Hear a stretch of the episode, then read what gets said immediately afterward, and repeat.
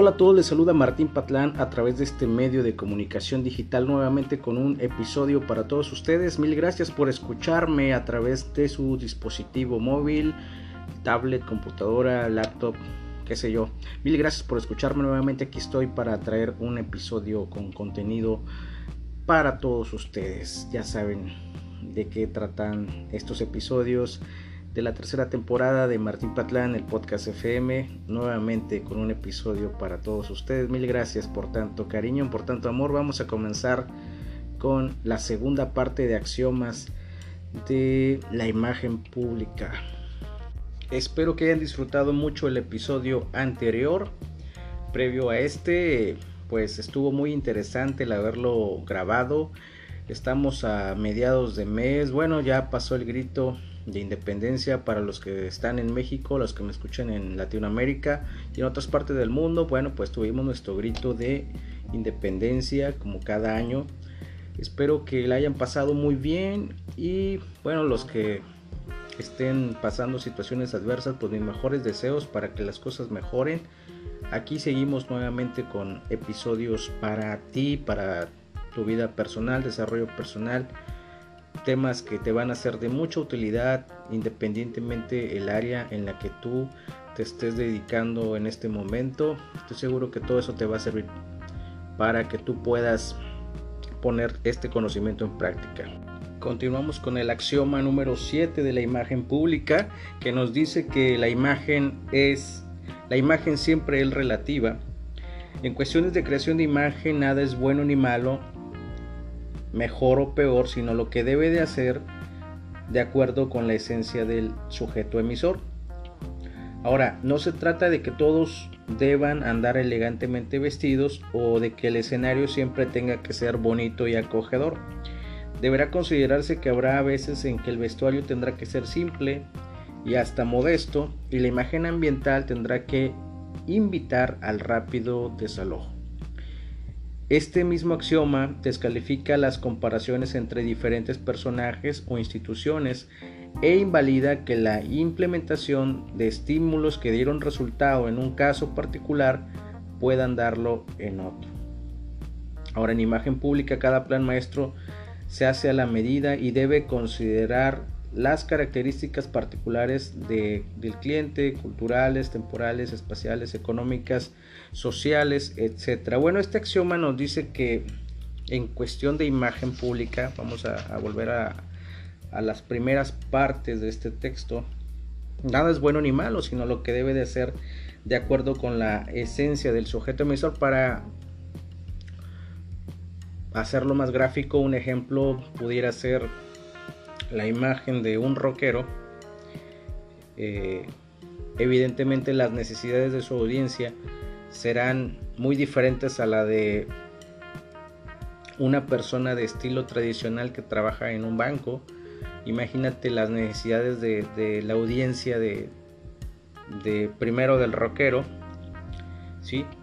Eh, evidentemente son necesidades y públicos diferentes, entonces catalogar una buena imagen de alguien que va a un concierto de rock, que va a ver a una estrella de rock, pues, evidentemente las necesidades de, esa audiencia serán diferentes ¿no? a, las de alguien que va a un banco. Entonces, un cantante de rock, un rockstar o una persona que está dando un concierto de, heavy metal, pues tal vez su buena imagen sea traer, traer una, una un vestuario o una vestimenta acorde a lo que él representa, tal vez vestir de negro, chaqueta de cuero, eh, botas, no sé, el estereotipo de lo que es un rockero, ¿no? Y entonces esa imagen pues no es, no es mala, sino es, la correcta, no es lo que debe de ser de acuerdo con la esencia de, de, ese emisor y con las necesidades de la audiencia a la que está siendo este, proyectado, ¿no? Y ahora en el, en el segundo ejemplo que te puse de un de un ejecutivo o de una persona que trabaja para un banco tradicional, pues las necesidades de su audiencia también son distintas y el y la imagen que debe proyectar será muy distinta a la de un rockero, ¿no? Entonces, no es que eh, se catalogue buena imagen con solamente andar, andar pulcro o andar elegantemente vestido, sino la imagen siempre será relativa a las necesidades de la audiencia y sobre todo debe de ser de acuerdo con la esencia del sujeto emisor. Axioma número 8. El proceso de creación de una imagen es racional, por lo que requiere de una metodología. Ahora, paradójicamente se trata de provocar emoción en una audiencia a través del uso de la razón de un equipo de trabajo, por lo que serán importantes sus conocimientos, creatividad y sensibilidad. Y aquí algo que me gusta mucho y el, autor recalca mucho en este libro y me gusta, es evidentemente que quedan fuera de lo juego los gustos o caprichos personales, las modas y los, los melatismos que tanto daño hacen en la toma de decisiones estratégicas. La metodología para crear una imagen será objeto de otro capítulo y probablemente también de otro podcast. Aquí nos, nos aconseja, nos enseña el autor que para poder crear una imagen poderosa o coherente, pues se necesitan más que corazonadas, más que caprichos o gustos o algo que nos lata que debe de ir por ahí, no, sino se necesita conocer la metodología para poder crear una, una buena imagen, imagen pública. Entonces la metodología será esencial, no solamente los, los gustos, preferencias que un, uno como asesor pudiera tener, sino una metodología correcta para poder sacar el máximo provecho de lo que estamos haciendo. Axioma número 9. La eficiencia de una imagen irá en relación directa con la coherencia de los estímulos que la causen. Este axioma debe ser entendido especialmente por aquellos que creen que una imagen puede construirse atendiendo solamente a un elemento de los muchos que la conforman. Como te mencioné, son tres axiomas. Imagínate que solamente tomáramos en cuenta uno o dos principios, dos axiomas, pues estaríamos mal. La creación de una imagen debe atender a un proceso integral que no deje fuera ninguno de los elementos que generarán la percepción. Una imagen integral especialmente fuerte y estable se generará por el conjunto coherente de todos los mensajes verbales y no verbales que la persona o institución emitan dentro de su contexto particular. Por lo tanto, la imagen integral se opone a la práctica común y frecuente de las imágenes parciales que se generan sobre la marcha, carentes de un concepto que la rija, muchas veces contradiciéndose por lo que generalmente fracasan. Aquí es muy, muy importante, el autor nos vuelve a hacer una recomendación. La eficiencia de una imagen irá en relación directa con la coherencia de los estímulos que la causen. Y creo que ya hablamos de la coherencia en otros episodios. Era una relación entre, te puse un ejemplo,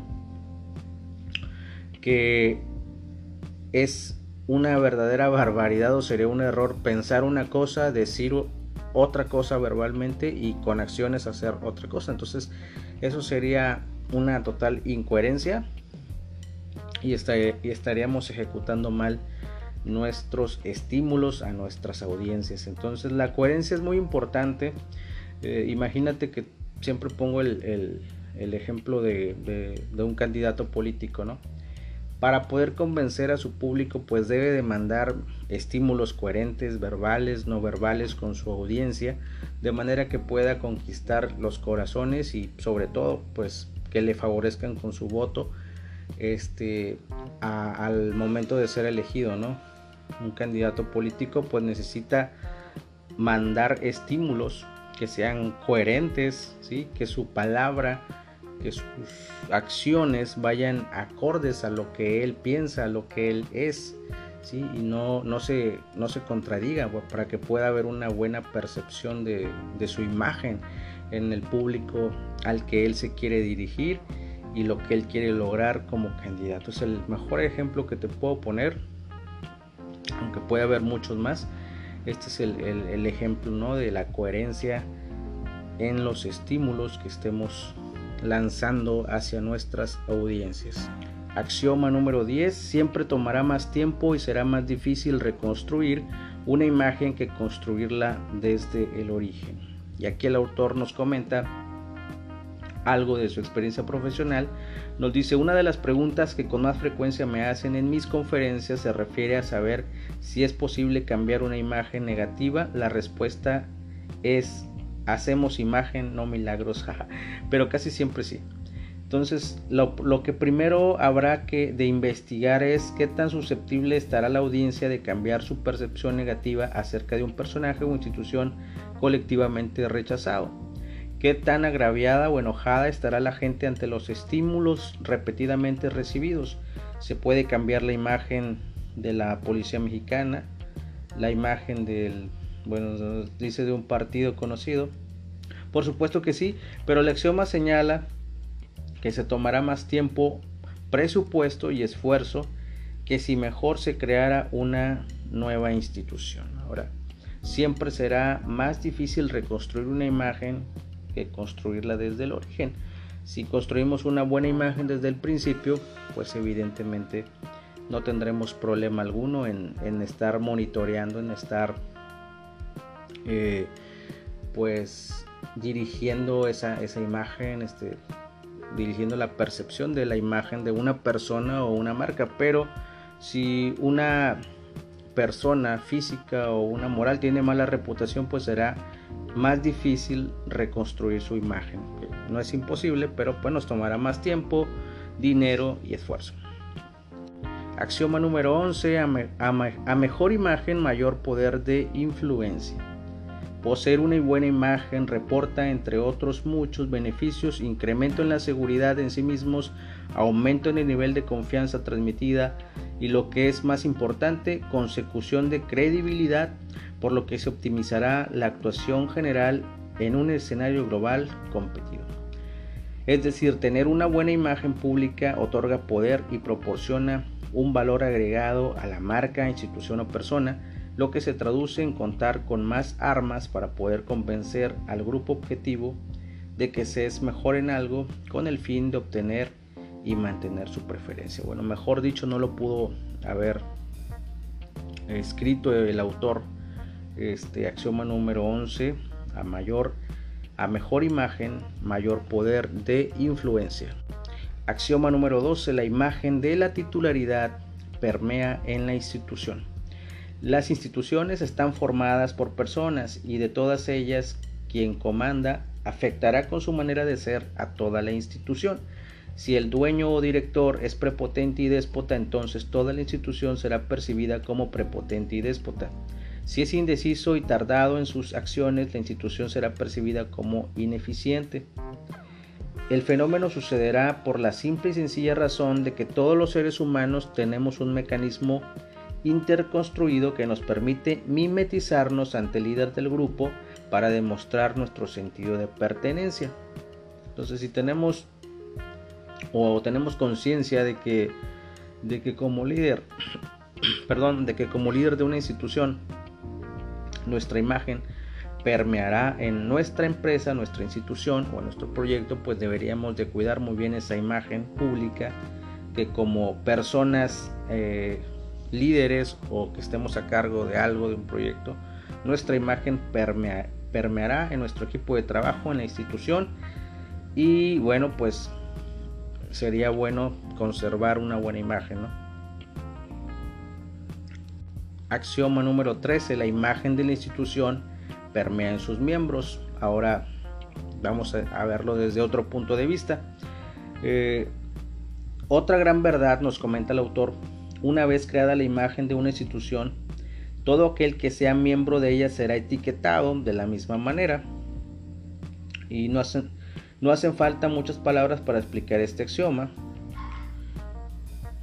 Eh, bueno, pues aquí nos, nos, comenta, está un poco extenso el, texto, pero bueno, te lo voy a resumir. La imagen de la institución de una empresa que, sea muy buena, pues permeará también en sus miembros. Eh, una, buena imagen pública de una empresa, pues evidentemente beneficiará a los que trabajen en ese lugar, a los que eh, hagan actividades o sean etiquetados que son de determinada empresa, determinada institución o determinado organismo. Pero si la imagen de esa institución es mala, lo mismo dirán de las personas que laboren, que trabajen o colaboren en esa institución. Entonces aquí nos da este axioma mucha enseñanza de cómo funciona la mente humana, cómo funciona nuestra manera de, percibir las cosas del exterior. Entonces, estos axiomas han sido ya comprobados científicamente, como te lo mencioné en episodios anteriores. Nos sirven mucho para eh, crear imagen pública de una manera coherente, poderosa y sobre todo que, que cumplas o puedas cumplir los objetivos que tú tienes y satisfacer las necesidades de tu audiencia siempre y cuando tomes en cuenta estos 13 axiomas de imagen pública.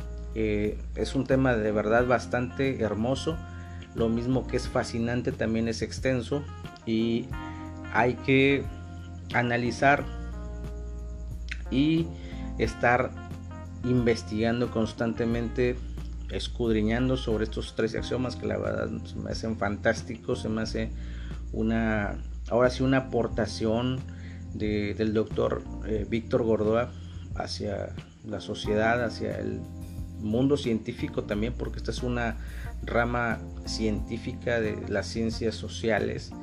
Eh, es, algo fantástico, la verdad que qué orgullo de pertenecer a, esta comunidad de consultores en imagen pública. Bueno, lo mío es una consultoría en imagen política, pero la verdad es que trabajar con esos axiomas, el estar aprendiendo constantemente de estos temas me ha llenado de gran satisfacción. Espero que este episodio te haya gustado, espero que haya sido de tu agrado, espero que lo, puedas analizar, lo puedas escuchar las veces que quieras.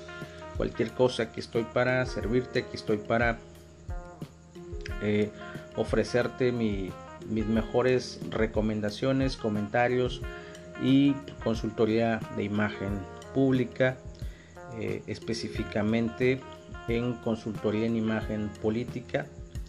Eh, espero que este episodio pase a ser uno de tus favoritos y espero seguir haciendo más episodios en los próximos días.